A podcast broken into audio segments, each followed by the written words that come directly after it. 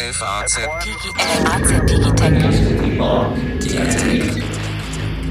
Hallo zusammen, herzlich willkommen zu einer neuen Folge unseres FAZ Digitech Podcasts. Um 5G geht es heute, die Mobilfunk-Zukunft Deutschlands. Darüber wollen wir sprechen.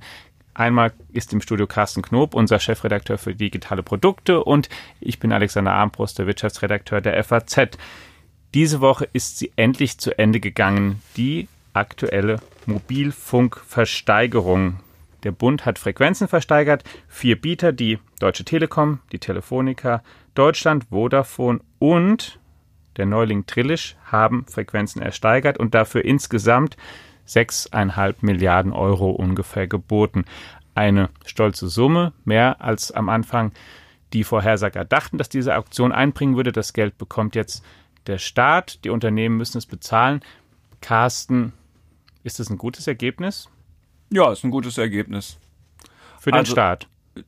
Ja, weil die Unternehmen sind so derartig unzufrieden, dann muss es ja für den Staat ein gutes Ergebnis sein. Und ist es ein gutes Unterne äh, Ergebnis insgesamt? Also ich glaube, es ist besser, als es von den Unternehmen jetzt schlecht geredet wird. Äh, Die weinen wirklich wahnsinnig, dass das jetzt alles so lange gedauert hat, dass das Auktionsdesign nicht das Richtige war, dass das Spektrum ähm, unnötig äh, verknappt worden sei und dass sie jetzt auch viel mehr bezahlen müssten, als sie das ursprünglich vorgehabt hätten. Aber also so die, die Börse sieht's deutlich gelassener und wenn man mal genau hinguckt, ähm, zahlen die jetzt 15 Cent je Megahertz und ähm, naja, also das ist zwar im oberen Bereich, aber es bringt hier keinen um. Und eine Summe, die der deutsche Staat, da kommen wir jetzt vielleicht mal zuerst drauf, auch schon ähm, vorgesehen hat, für was er sie verwenden möchte. Das Geld soll nämlich fließen in den Digitalfonds des Bundes, der damit mehrere Dinge verfolgt. Einmal möchte er Glasfasernetze, Glasfaserkabel verlegen in noch nicht angebundene Regionen, vor allen Dingen auch in den ländlichen Raum. Und ein Teil der Mittel soll auch in die Digitalisierung der Schulen fließen. Und jetzt hat er tatsächlich dafür ja offenbar mehr Geld zur Verfügung, als die Finanzpolitiker in Berlin vorher dachten. Sagen wir mal so ein bis zwei Milliarden mehr, ja. Genau. Wie ist denn da der Zeitrahmen? Ab wann fließt denn da jetzt Geld? Steht das schon fest? Ähm, also um ganz ehrlich zu sein, lieber Alexander, an der Stelle muss ich passen. Also wie schnell dieses Geld jetzt tatsächlich beim deutschen Staat ankommt, weiß ich gar nicht. Ähm, es, es äh, dürfte einerseits sollte es relativ schnell gehen, weil die ja anfangen wollen, ihre Netze auszubauen und äh, man dann loslegt. Es laufen aber andererseits auch Klagen noch, zum Beispiel von O2, gegen dieses ähm, Frequenzversteigerungsszenario, das es da in der Kaserne in Mainz gab, in der die Versteigerung stattgefunden hat und eben wie, wie sie ausgestaltet war und, und was für Auflagen damit verbunden sind. Es ist also so, dass man jetzt nicht sagen kann, es ist schon alles klar, aber also wenn sich der Nebel lichtet, denke ich, wird es auch recht bald losgehen. Die Unternehmen klagen, das hast du schon gesagt. Sie sagen vor allen Dingen, Mensch, wenn wir jetzt für die Auktion mehr Geld bezahlen mussten, dann haben wir jetzt erstmal weniger Mittel zur Verfügung, um dann dieses Mobilfunknetz überhaupt aufzubauen. Denn das müssen sie ja auch noch bezahlen. Also man darf ja auch nicht verwechseln, dass jetzt hier geboten wurde, sozusagen für das Netz. Es wurde für das Recht geboten, dann bestimmte Frequenzen zu benutzen für die jeweiligen Unternehmen. Die Infrastruktur selbst müssen sie aber erst noch aufbauen und dazu zählt einiges. Viele hundert Mobilfunkmasten müssen sie neu errichten und auch die entsprechende dazugehörige Infrastruktur. Haben die denn dafür genügend Mittel? Ja, also die Antwort ist ganz eindeutig, ja, sie haben dafür genügend Mittel, weil sie das finanziert bekommen. Da steckt ja auch ein sehr tragfähiges Geschäftsmodell dahinter. Und die Zinsen sind ähm, wirklich äh, bemerkenswert niedrig. Das ist auch alles überhaupt gar kein Vergleich mehr mit dieser UMTS-Mobilfunkauktion, bei der übrigens also ja ein Vielfaches, ich glaube inflationsbereinigt, bezahlen die jetzt ungefähr ein Zehntel für diese Frequenzen ge- verglichen mit der legendären UMTS-Auktion nach der Jahrtausendwende. Und Das ist äh, vielleicht nochmal ganz wichtig zu sagen als Einschub. Es war also jetzt nicht die erste Mobilfunkauktion, sondern Genau. wir haben bei den vergangenen Standards auch schon solche Auktionen durchgeführt. Einmal eben für den UMTS-Standard und dann für LTE, was wir unter 4G kennen, was ein Netz ist, was ja auch noch nicht vollkommen etabliert ist und auch noch nicht flächendeckend eingerichtet ist. Und jetzt geht es eben um 5G, das nächste Netz, die nächste Stufe sozusagen.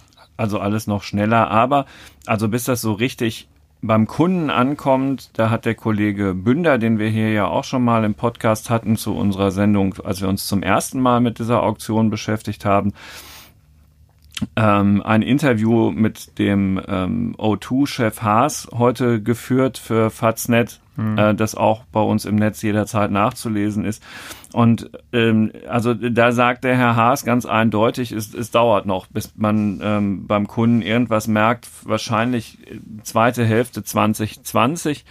Und auch dann könnte es sein, dass das so punktuell ist, ähm, weil die Anwendungen fehlen, die das wirklich nutzen und auch noch die, der Ausbau in der Fläche fehlt, so dass wahrscheinlich das Relevantere ist, dass mit dieser äh, Verpflichtung, ähm, also mit, mit diesem, mit diesem Auktionsende greift jetzt auch eine Verpflichtung dass bis zum Ende des Jahres 2022 in jedem Bundesland 98 Prozent der Haushalte wenigstens 100 Megabit je Sekunde über das LTE-Netz, das du eben gerade erwähnt hast, abrufen können sollen, so dass man das eigentlich in zwei Stufen denken muss. Also erstens müssen die jetzt Gas geben, endlich beim LTE-Ausbau, wo Deutschland auch im internationalen Vergleich eindeutig hinten dran ist.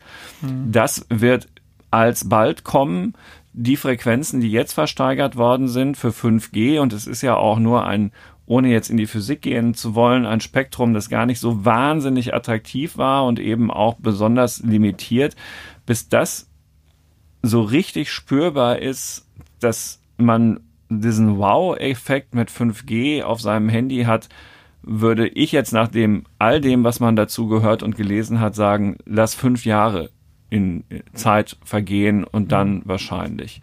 Aber bis dahin werden die LTE-Netze deutlich besser sein. Und es ist auch keine außergewöhnlich lange Strecke oder kein außergewöhnlich langer Vorlauf. Generell muss man sich in genau. solchen Infrastrukturmaßnahmen auch denken, dass man da einige Jahre anfängt, bevor das sozusagen Resultat beim Kunden ankommt, weil es eben eine Weile dauert, das zu etablieren, aber man es sich auch andererseits nicht leisten kann, auf sowas zu verzichten. Es dauert eben einfach und UMTS und LTE haben immerhin zum Beispiel ja ermöglicht, dass wir ähm, unsere Handys heute so vielfältig nutzen können, wie das die meisten Menschen tun mit all ihren Möglichkeiten. Nochmal einmal ganz kurz vielleicht auch, um alle diejenigen auch noch einmal abzuholen, für die das jetzt Neuland ist, 5G. Was ist das Besondere eigentlich dran und warum Warum machen wir das? Warum wollen wir jetzt den nächsten Mobilfunkstandard? Was ist die Hoffnung, die die Unternehmen vor allen Dingen auch, aber dann auch am Ende die Konsumenten damit verbinden können? Also mit ganz grobem Pinsel gemalt ja. geht es darum, dass das Echtzeit-Internet mobil wird, dass du wirklich ohne Verzögerungen in der Datenübertragung mhm. vor und zurück, ohne Latenzen, die man noch in irgendeiner Weise spürbar also als, ja. also vor allen Dingen nicht, also als Mensch nicht, aber vor allen Dingen auch als Maschine nicht spürbar hat. Also du, du führst zwischen Maschinen und Maschinen und Menschen ein Echtzeit-Internet ein, das überall funktioniert. Und das ist die Grundlage für das, was über die sogenannte Industrie 4.0 in Deutschland so schnell wie möglich Einzug halten soll, nämlich eine komplett, die, komplett digitalisierte Wertschöpfungsketten all überall. Also in, in Fabriken, im Verkehr, im Dienstleistungsgewerbe, was immer daraus dann alles noch an Geschäftsmodellen folgt, die wir im Moment noch nicht vor Augen haben.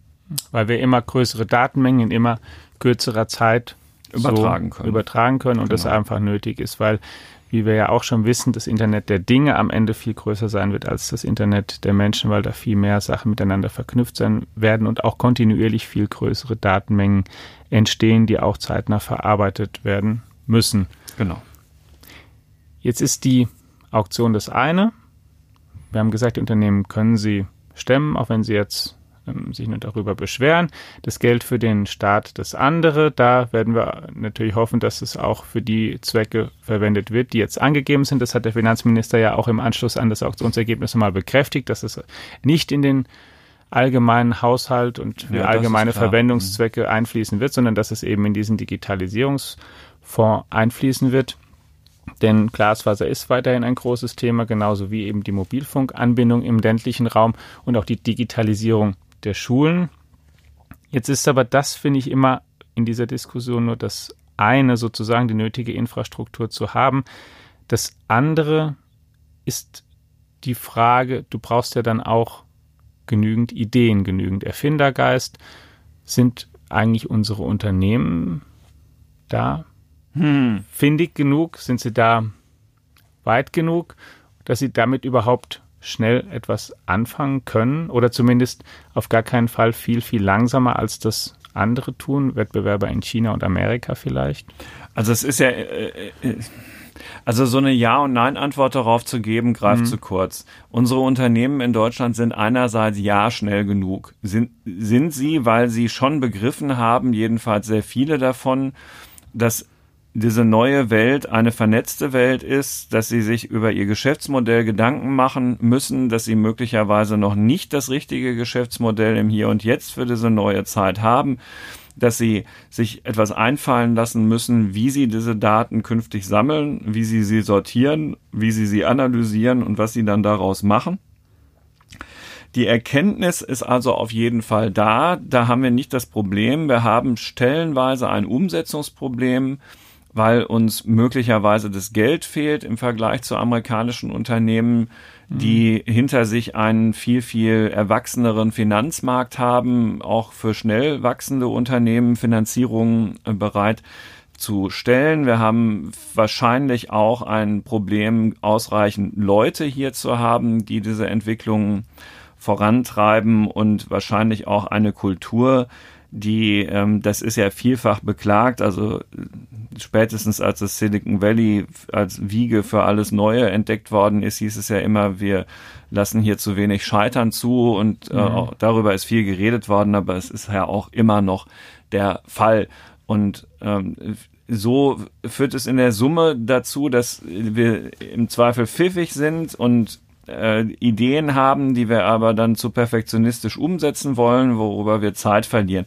Das gilt übrigens auch für diesen Netzausbau als solchen. Da hat ja der Bundesverband der deutschen Industrie auch jetzt zum Ende der Auktion nochmal beklagt, wie lange das bei uns alles dauert, die Genehmigungsverfahren, mhm. der ganze Ausbau, alles viel zu wenig koordiniert. Auch die anderen Verbände sagen, wir arbeiten letztlich zu wenig zusammen. Der von mir schon jetzt rezitierte O2-Chef sagt auch, wir müssen auch unter den Mobilfunkunternehmen besser zusammenarbeiten. Ja, genau. Ähm, äh, und ja, also wahrscheinlich muss die ganze deutsche Industrie, um wieder zum Ausgangspunkt deiner Frage zurückzukommen, auch noch die Zusammenarbeit auf diesen Zukunftsfeldern deutlich verstärken und äh, vielleicht auch mit Industrieunternehmen aus dem Ausland. Auch dafür gibt es ja immer wieder Beispiele, auch hier schon besprochen. Aus dieser Woche auch jüngst jetzt die Nachricht, dass VW mit Ford beim autonomen Fahren zusammenarbeiten will. Das ist alles sinnvoll, weil diese Kosten für diese komplett neue Welt, die mhm. da entwickelt wird, sie sind so exorbitant. Aber im Saldo sage ich jetzt trotzdem auf deine Frage, ja, wir schaffen das. Sehr gut. Ein, ja. ja ein bekanntes Zitat, ne, was ja schon andere berühmte genau, Leute kann, verwendet können, haben. Können sich jetzt wieder andere drüber ärgern. Oder auch nicht. Ja. Ähm, das hast du schon gesagt, das kostet sehr, sehr viel Geld. Das Ganze, ist denn die Digitalisierung, das ist was, worüber ich immer mehr nachdenke, ist es nicht ist es eigentlich was, was vor allen Dingen für große Unternehmen zu, zu stemmen oder gut zu stemmen ist? Weißt du, einiges, also da muss ich tatsächlich dir mal sagen, dass sich mein, meine Haltung oder, oder mein Eindruck sich ein bisschen gewandelt hat über die Jahre. Am Anfang dachte ich, na ja, dieses so sozusagen Digitalisierung, Internet ist eine unglaubliche Möglichkeit auch für sehr kleine Unternehmen. Ist es auch. Ich weiß, sich sehr schnell ja. zu skalieren und sozusagen quasi problemlos ein Millionen- oder Milliardenpublikum zu erreichen. Aber wenn man jetzt genauer hinsieht oder jetzt, nachdem es ja erwachsen geworden ist, landet das, das Geld Ganze, doch bei Amazon. Es landet nicht doch bei Amazon, aber es ist so, dass du einfach durch den Einsatz von Geld und indem du halt äh, neue Sachen aufbaust, einfach einen Unterschied schon herbeiführen kannst und dass eine dass Verbreitung und Größe auch da Geld kostet und das ist sozusagen, dass die Garage nicht ausreicht. Und deswegen ist sozusagen, ist, ist, ist der, der, der Eindruck, den ich mittlerweile habe, dass es schon wahrscheinlich kein Zufall ist, dass es oft sehr große Unternehmen sind, die in dem Bereich auch sehr innovativ sind oder die jetzt überhaupt die Chance haben, da was zu machen. Wenn du jetzt zum Beispiel mal zum autonomen Fahren siehst, da kannst du natürlich sagen, da gibt es natürlich diverse ähm, Startups, die auch ganz klein versuchen, da was zu machen, aber am Ende sind es ja zwei Sachen, die du brauchst. Einmal brauchst du halt eine kluge Software, du brauchst gute Modelle, die du trainieren kannst und andererseits musst du auch ordentliche Autos bauen, was ja auch, siehe Tesla, in sehr, sehr großer Stückzahl und Konstanz gar nicht so einfach ist, offenkundig. Und um das aber alles zu können, brauchst du relativ viel Geld. Ja klar. Also auch hier gilt, irgendwie stimmt beides. Ne? Äh, das Internet macht es natürlich äh, möglich, ja. neue Dinge ähm, sich zu überlegen und dann auch äh, künftig in dieser neuen 5G-Welt auszuprobieren, wie schon gesagt, Sachen, an die man heute noch gar nicht richtig denkt wo wir hier im Tonstudio sitzen, ähm, andere aber wahrscheinlich schon, lassen wir uns überraschen. Aber war es auch, dass ganz offensichtlich das Wettbewerbsrecht dieser Entwicklung in diese exorbitante Größe von Anbietern wie eben Amazon oder Google oder Apple oder anderen in so kurzer Zeit, Facebook, das nicht, nicht recht gewachsen ist. Und dass man sich da was Neues überlegen muss. Welche Regeln sollen da gelten? Welche Märkte sind wirklich relevant? Mit welchen Auflagen kriegen wir das hin? Dass äh, es nicht alles auf einer Plattform sich konsolidiert, was relevant ist und so. Ne? Also das, die politischen Diskussionen haben dazu ja auch begonnen. Wie besteuere ich das, was die rund um die Welt erlösen? Mhm. Ist es gerecht, wie wir das im Moment machen? Die Antwort ist nein. Ähm, aber das äh, ist, äh, damit ist das Problem noch nicht gelöst. Aber die Politiker und ähm, die Wissenschaftler machen sich dazu viele Gedanken, arbeiten dran, müssen sie aber auch, weil eben das auch stimmt, was du sagst. Auf bestimmten Märkten hat man eigentlich keine Schnitte mehr und auch große etablierte Anbieter, die aus der in Anführungsstrichen alten Welt kommen, werden allzu häufig einfach an die Seite gedrückt. Ja, und zugleich, das war das, worauf ich auch hinaus wollte, du brauchst sozusagen, es ist nicht so, dass es diese Größe gibt, die dann vielleicht dominierend oder zu dominierend ist und die verhindert, dass da neue mit hochkommen, sondern dass du die vielleicht auch überhaupt zum Teil brauchst, um innovativ zu sein. Mir kam es jetzt neulich ähm, einfach so aus dem Bereich künstliche Intelligenz zum Beispiel. Ja, da rede ich regelmäßig mit Leuten von Google, Facebook, ähm, Amazon, wen sie einstellen. Die sagen, wenn sie die besten Leute wollen, dann stellen die erstmal Bedingungen, weil die wissen, die sind knapp heute. Und eine Bedingung, die die zum Beispiel stellen, ist, sie wollen weiter forschen. Sie wollen weiter publizieren in Fachzeitschriften. Sie wollen weiter ihre Ergebnisse auf den maßgeblichen Konferenzen vorstellen. Das können sie machen, wenn sie für Facebook und Google und so weiter arbeiten, weil die ähm, viele hundert Mitarbeiter haben, Tausende und dann auch den Leuten die Freiräume ermöglichen können und auch sagen können, okay, du fährst jetzt zu deiner Konferenz und du machst das jetzt einfach oder du machst so und so viel Prozent, ähm, arbeitest du hier am Produkt und so viel Prozent geht in wirkliche Grundlagenforschung, die wir uns auch leisten.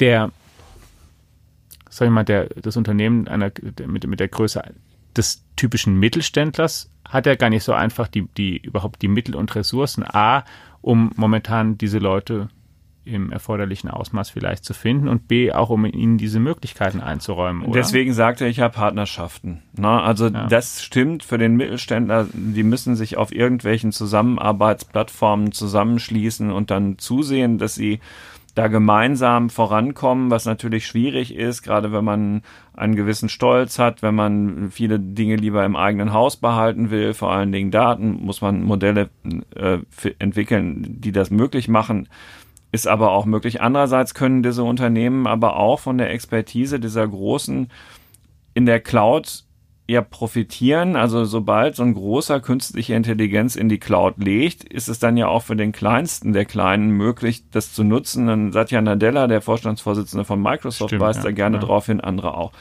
Und äh, auch nochmal ein Verweis auf eine vorangegangene Podcast-Folge hier im Digitech.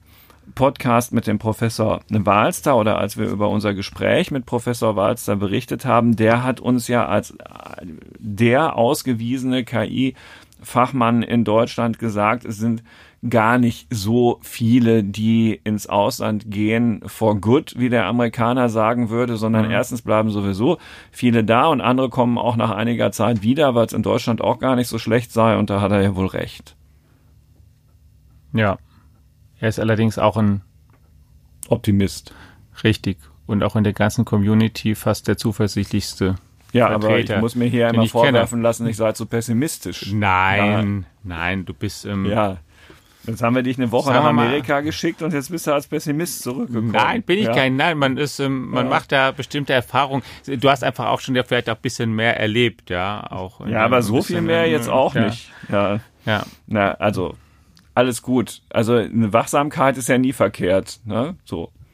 Ja. Was ich zum Teil, aber manchmal muss ich, jetzt hast du es ja schon angesprochen, ähm, vermisse ich, war ja gerade auf einer Tech-Konferenz In Las Vegas. Ja, in Ja. Las Vegas, da hat Amazon die Remars-Konferenz zum ersten Mal in dieser Form dann veranstaltet. Da ging es um künstliche Intelligenz, Automatisierung, Raumfahrt, Robotik. Und da sind sehr spannende Sachen vorgestellt worden und zum Teil auch Sachen, die, die ich äh, sozusagen die, die, ähm, die nochmal für mich zumindest auch eine ganz neue Herangehensweise in, in Teilen gezeigt haben. Wir haben zum Beispiel einen, einen Vortrag gesehen über von, von einem Unternehmen Control Labs heißen die, wollen neuronale Schnittstellen herstellen und zwar nicht invasiv. Da gibt es ja Unterscheidungen zwischen, zwischen Ideen, wie du wirklich Löcher in den Kopf bohrst, im wahrsten Sinne des Wortes, und dann das Gehirn echt verdrahtest und eben Möglichkeiten, wie du nicht invasiv, also indem du ein Armband in diesem Fall dann trägst, das irgendwie vom Gehirn Signale auffängt, die eben in Muskeln transportiert werden. Unser Gehirn macht ja nichts anderes, als Signale für unsere Muskeln zu produzieren und dann eben mit diesem Vehikel ähm, vielleicht in der Lage bist, Computer zu steuern, ohne den Umweg über Maus, Tastatur oder Sprachassistent.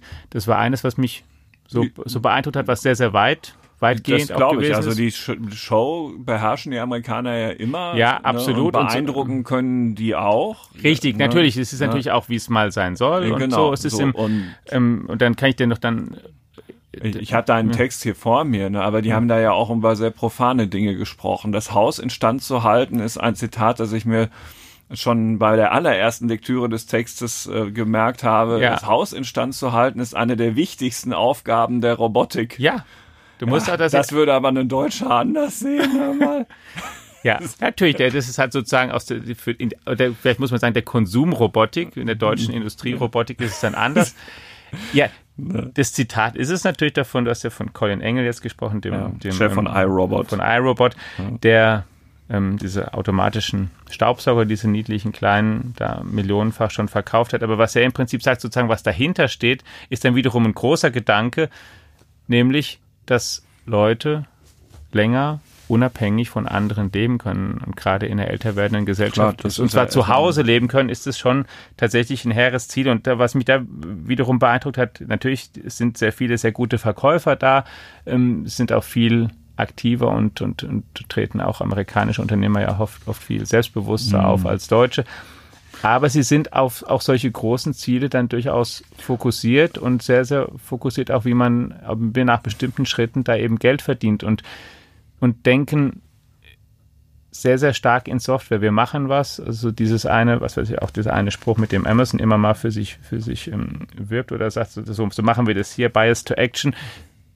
Sie überlegen was und fangen dann einfach Ja. mal an. Wenn es im Wesentlichen funktioniert, dann wird es ausprobiert. Stimmt, da haben wir ja einen Nachteil in Deutschland. Ne, Das ja, ist weil wahr. wir natürlich ein bisschen das- perfektionistischer da sind.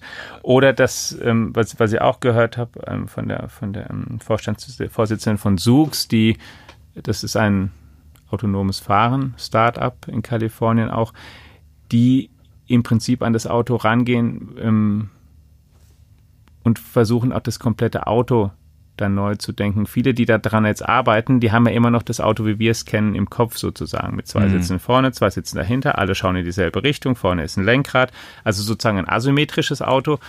Die denken, In allen anderen wird mir auch schlecht. Kann sein. Vielleicht ist es auch eine Gewöhnungsfrage. Ich meine, du bist ja auch schon mal rückwärts Bahn gefahren, vermutlich in einem Stuhl. Aber jedenfalls sich auch ja, zu überlegen, ja wenn was anderes. sich auch zu, naja, so ganz verschieden, vielleicht Mhm. dann auch nicht mehr. Zumindest ist so dieses, dieses Schon gleichmäßiger, so eine Bahnfahrt. klar, hängt von den Straßen natürlich ab und von der, von der Mhm. Ja, vor allem Geschwindigkeit. von der, auf den amerikanischen Straßen kannst du dann erstmal richtig Gut, sie abkotzen. reden natürlich erstmal von. Okay. Im Übrigen, sag mal, hier auf dieser Konferenz war doch auch schon wieder dieser ähm, Mark Rybert, den wir zwei ähm, auch auf der letzten Cebit auch schon auf der, auf der Welt allerletzten Cebit ja. getroffen haben. Ja. Ähm, so ist es. Äh, übrigens zusammen mit dem Daniel, der dafür sorgt, dass man überhaupt heute irgendwas hören kann. Ja. Ähm, Danke, so, Daniel. Genau. Und ähm, so jetzt ähm, äh, hat der ja auch wieder seine Hunde da rumlaufen lassen, aber da höre ich ja auch immer, dass das auch mehr Show ist als irgendwas. Da schreibst du in dem Text ja auch lustigerweise, dass von nun an jedes Jahr tausend Stück. Ja.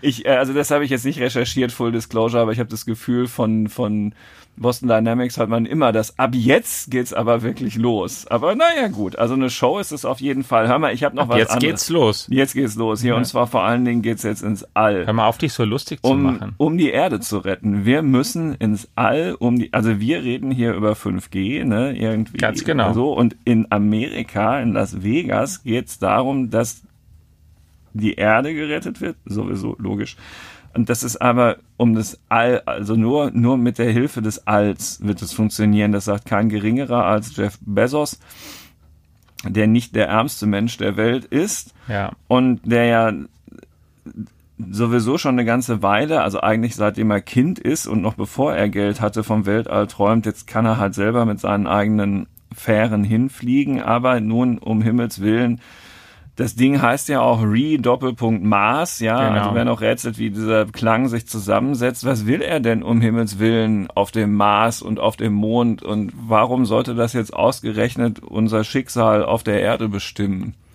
Gut, was er sagt ist, wenn wir als Zivilisation weiter so wachsen und uns ausbreiten wollen, wie wir das in den letzten Jahrhunderten gemacht haben, dann kommt dieser Planet irgendwann an seine Grenzen.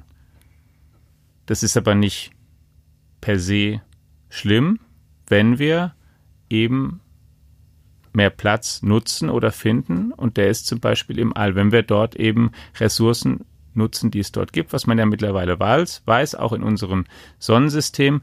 Und wenn wir dort Ressourcen sozusagen schürfen, herbeiholen, ganz, ganz, ganz langfristig, dann ermöglicht es uns hier mit noch mehr Menschen auf der Welt ein gelingendes Leben zu leben und für jeden ordentliche Wohlstandsniveaus langfristig dann zu garantieren. Wichtig ist, dass er da wirklich die sehr, sehr lange Frist und natürlich eine große Hoffnung und Vision im Kopf hat. Der sagt auch selbst, er ist ja kein, was, was so, es ist kein, ähm, keine ähm, alberne Träumerei, um es mal so zu sagen, sondern er ist, ist da jemand, der auch ganz klar sagt, er wird das sowas nicht mehr miterleben, aber er möchte jetzt den Grundstück dafür legen, dass es geht und auch macht sich wirklich Gedanken, wie man sowas auch ökonomisch ähm, kommerziell realisieren kann. Das ist eigentlich ganz cool. Also ganze ja. Schwerindustrien will er so, ja. So, er ist halt am Ende natürlich, das ist sozusagen ganz, ganz weit gedacht, die Schwerindustrie vielleicht von der Erde runter und da fließen dann wieder jetzt verschiedene Techniken mit rein, denn da sollen jetzt natürlich dann nicht ganz viele Menschen Ewigkeiten unter anderen Schwerkraftbedingungen im All verbringen, sondern am besten machen das natürlich Roboter. Wie können die das am besten, wenn die Computer weit genug sind? Wie können die das, wenn die Rechner schnell genug sind, wenn die KIs schlau genug sind? Wenn die ähm, Speicher lang genug halten und so weiter. Also die ganzen technischen Errungenschaften, an denen wir gerade arbeiten und ihre Weiterentwicklung, die fließen sozusagen an dem Punkt ineinander und dann kann man über sowas nachdenken und sich daran machen. Und es muss natürlich kostengünstig gehen. Also seine Weltraumunternehmung Blue Origin, die arbeitet eben zum Beispiel daran, Raketen zu erfinden, die du häufiger wiederverwenden kannst, so wie du das heute mit Flugzeugen kennst. Warum ist die Flug ähm, warum, sind, warum ist Fliegerei relativ günstig geworden? Warum bezahlst du eigentlich relativ kleine Beträge, um schon relativ weite Strecken um die ganze Welt zu kommen? Gerade auch, weil du eben ein Flugzeug viel, x-mal, x-mal verwenden kannst. Es ja. startet, landet, wird gewartet, neu betankt, dann geht's wieder los. Und ja. im Prinzip brauchst du sowas auch für den Weltraum, solche Raketen. Und wenn du sowas hast, wenn du das Material hast, was das kann, wenn du den Treibstoff hast, der das kann, dann wird die Raumfahrt natürlich auch günstiger. Und da muss man, das muss man ihm eben auch lassen. Ähm, wie weit er kommt, das werden wir sehen. Aber er denkt das immer mit. Und wenn du die ganze Geschichte dir von Amazon ansiehst und was er da gemacht hat, ist er gerade auch auf diese, auf diese Kostenseite und auf diese betriebs- und finanzwirtschaftlichen Größen sehr, sehr fixiert. Da macht ihm keiner was vor. So, und dann ist es eben, ja. also deswegen finde ich das sehr, sehr spannend, wenn er darüber spricht. Und es kommt natürlich seine, seine, seine persönliche Faszination für den Weltraum da auch nicht zu kurz bei dem Ganzen, was du schon angesprochen ja, hast. Genau aber es ist zumindest etwas, was, was man, was, was, was mich auch fasziniert, was man im Auge behalten sollte, denn wie du ja auch weißt, wir haben dieses Jahr haben wir ja Mondlandejubiläum und uns Dauert ja auch schon eben gar nicht mehr lange. Und wir haben uns ja auch schon unterhalten, was übrigens auch auf dem Weg, also was durch die Raumfahrt für andere Bereiche abgefallen ist. Auch diese Erforschung, was er jetzt da macht mit Origin, vielleicht ähm, führt es nicht dazu, dass wir in zehn Jahren das, das hundertfach wiederverwertbare Raketensystem haben. Aber vielleicht fallen dabei auch so viele neue Ideen ab, Materialien, die, die du woanders Klar, verwenden also kannst. Ich will das alles Nein, ich, nein, ich sag dir nur, was, ja, was ich halt, ja. natürlich, der, der Kontrast ist natürlich groß. Ne? Er, er spricht dann davon, andere sprechen von ganz anderen Sachen, haben auch ganz andere Hürden und Probleme, mit denen sie ähm, zu kämpfen haben. Nur es ist die, das ist, die Amerik was die Amerikaner ein bisschen zu viel haben, dieser ganz große Plan für die Zukunft, das ist halt das, was uns manchmal ein bisschen zu sehr abgeht, gar keine Frage. Was ja tröstet, ist, dass auch Jeff Bezos mit seinem äh, Weltkonzern Amazon es nicht geschafft hat, ein vernünftiges Handy auf den Markt zu bringen. Das ist ja zum Beispiel was, an dem Herr Bezos dann tatsächlich auch gescheitert ist. Ich weiß nicht, wer sich noch an die Fire-Handys erinnert, aber die wurden ja im Wesentlichen heiß. So, womit wir wieder beim Mobilfunk wären. Richtig, wobei, wenn ich da das anfügen darf, ja. also Scheiters gehört halt dazu. Ne? Ja, haben wir ja Dann, gesagt. Ich, ja. Äh, Entschuldigung, war das zu spöttisch? Nein, es ist ja noch was Na, tröstet, ich weiß nicht, was der Trost dabei. Oder warum es jemanden tröstet. Ähm, dass auch ein ja, Bezos nicht alles funktioniert, dass auch ein Bezos nicht so. alles gelingt. Ja, von, von mir aus kann ihm ruhig alles Von mir aus kann ruhig jedem erfinderischen Menschen jedem alles, alles gewinnen. Alles gelingen. Also es ging mir mehr darum, dass man nicht stimmen. zu ehrfürchtig sozusagen so. vor ihm niederknien muss. Okay. Ja. ja. Ne, das macht auch, glaube ich, keiner. In Amerika weiß man nie so genau. Also in Deutschland bestimmt nicht. Jedenfalls warst du bei den Handys jetzt wieder gewesen. Das war ja der Clou an der Sache. Genau. Bevor du wieder äh, um die Überleitung zu bringen. Hast. Ja, ich ja. muss das nochmal einfach. Ja, ich wollte es dir ja nur leichter machen. Ach so. Ja, ja, weil du führst ja durch den Podcast. Ach so, ich dachte, wir machen das gemeinsam. Ja, aber heute bist du ja derjenige. Jetzt hörst du mal auf zu streiten. Na, ja? jetzt, also. 5G in Deutschland. Frequenzen sind versteigert. Mhm. 6,6 Milliarden. Milliarden. Genau. Dadurch zustande gekommen, die in Schulen und Glasfaserkabel fließen werden. Über einen Punkt würde ich gerne mit dir noch sprechen an dieser Auktion, denn sie unterscheidet sich auch insofern von den vorangegangenen, weil jetzt hier ein neuer Bieter mit dabei ist, über den wir uns vielleicht auch mal ganz kurz unterhalten sollten. Und zwar das Unternehmen Drillisch hat Frequenzen ersteigert, eine Tochtergesellschaft des Unternehmens United Internet. Wer steckt denn da dahinter? Äh, ich denke, die aller, allermeisten Hörer kennen vor allen Dingen die Marke 1 und 1. Ja, genau. Und äh, das ist der Nukleus. Ähm, der wesentliche Anteilseigner und auch Gründer ist ähm, ein ähm, Deutscher, der Ralf Dommermuth heißt. Mhm. Und der jetzt gesagt hat, komm, also ich brauch, ich habe jetzt keine Lust, ähm, nachdem ich als Reseller von Telekom äh, Angeboten quasi irgendwann mal angefangen habe, ja, und ähm, dann darüber groß geworden bin, auch mit vielen eigenen Ideen. Ich möchte jetzt hier mal selber was aufbauen, auch technisch. Ich, das geht auch besser, als diese Großen das machen und vor allen Dingen brauchen wir mehr Wettbewerb. So, und, und ich habe das Geld, und ich habe eine Idee und ein Geschäftsmodell, womit ich das umsetzen möchte und über meine Tochtergesellschaft Drillisch gehe ich da jetzt rein und guck mal, was geht und es ging eine ganze Menge. Er hat äh, einiges an Geld ausgegeben. Ja, ähm, 1,1 Milliarden Euro. Äh, genau, und äh, kriegt es aber finanziert und ähm, also diese 1,1 Milliarden Euro muss man jetzt in Relationen mal setzen. Ne? Die machen einen Jahresumsatz von 3,66 Milliarden Euro, haben damit einen Zwanzigstel der Größe der deutschen äh, Telekom, mhm. haben aber durchaus gut vorgesorgt. Also die haben einiges Geld auf der hohen Kante. Kassenbestand 4 Milliarden Euro ist dann schon wieder fast oder genauso hoch wie der, der Telekom, Eigenkapitalquote 82 Prozent, also ein grundsolides ja. Unternehmen, das ja. da jetzt reingegangen ist, dass das auch in der Lage sein wird, das zu bezahlen, auch wenn eine Dividende ausfällt und so, aber also sei es drum, ja, fand die Börse jetzt nicht so gut, aber der Dommermut sagt, ich bin hier Unternehmer und ich gehe jetzt ins Risiko und treffe eine unternehmerische Entscheidung und deswegen haben wir uns ja auch eben den Moment über die Amerikaner unterhalten und ein bisschen ja. über Jeff Bezos gestritten das sind echte Unternehmer, die ins Risiko gegangen sind. Genau. Ralf Dommermuth ist auch so einer. Davon brauchen wir in Deutschland gerade in der IT mehr. Und deswegen ist es eine ganz tolle Nachricht, dass Drillisch da jetzt mit dabei ist und den anderen mal so ein bisschen, ähm, ja, wie will man sagen, Feuer unter den Hintern machen kann. Ja, die ja, auch nicht begeistert waren erst Nee, und auch davor nicht. im, Im Vorfeld Jammern- natürlich gestritten haben, wer sich da alles alle beteiligen groß, darf. ja. Und auch gerade Ja. dieser Wettbewerb, auch durch den vierten, der hat ja auch mit dazu beigetragen, dass der Auktionserlös Ja. ausgefallen ist. Jetzt Es übrigens wird die anderen nicht umbringen. Und übrigens stimmt. den Wirtschaftsstand Deutschland auch nicht in die Steinzeit zurückwerfen. Das auf gar keinen Ja, Fall. so. Zumal die Anleger gerade auf Trillisch, auf das Ergebnis, sehr, sehr positiv reagiert haben. Unmittelbar gab es plus 16 Prozent. Ist so ein bisschen abgeschmolzen. genau, aber es ja, ist also jedenfalls aber keine Strafe abermals. Ne? Also Ja, so. Auch bei den anderen, wie ja schon ganz kurz erwähnt, war die Börse jetzt nicht irgendwie entsetzt, ganz im Gegenteil. Ja, Ja, Krokodilstränen. Ja. ja. auch zufrieden, dass es jetzt vorbei ist, dass da Klarheit herrscht. Genau, weil jetzt kann es ja dann losgehen. Also wollen wir hoffen, dass sich das, wie eben erwähnt, juristische jetzt nicht mehr allzu lange hinzieht. Ja, das kann ja wohl im Interesse von wirklich überhaupt niemandem sein und los. Ja, Ja, liebe Hörerinnen und Hörer, und los auf der Erde oder im Weltraum. Sie merken, Erreichbarkeit, große Datenmengen in kurzer Zeit zu versenden, ist offenbar in vielen Dimensionen ein wichtiges Thema.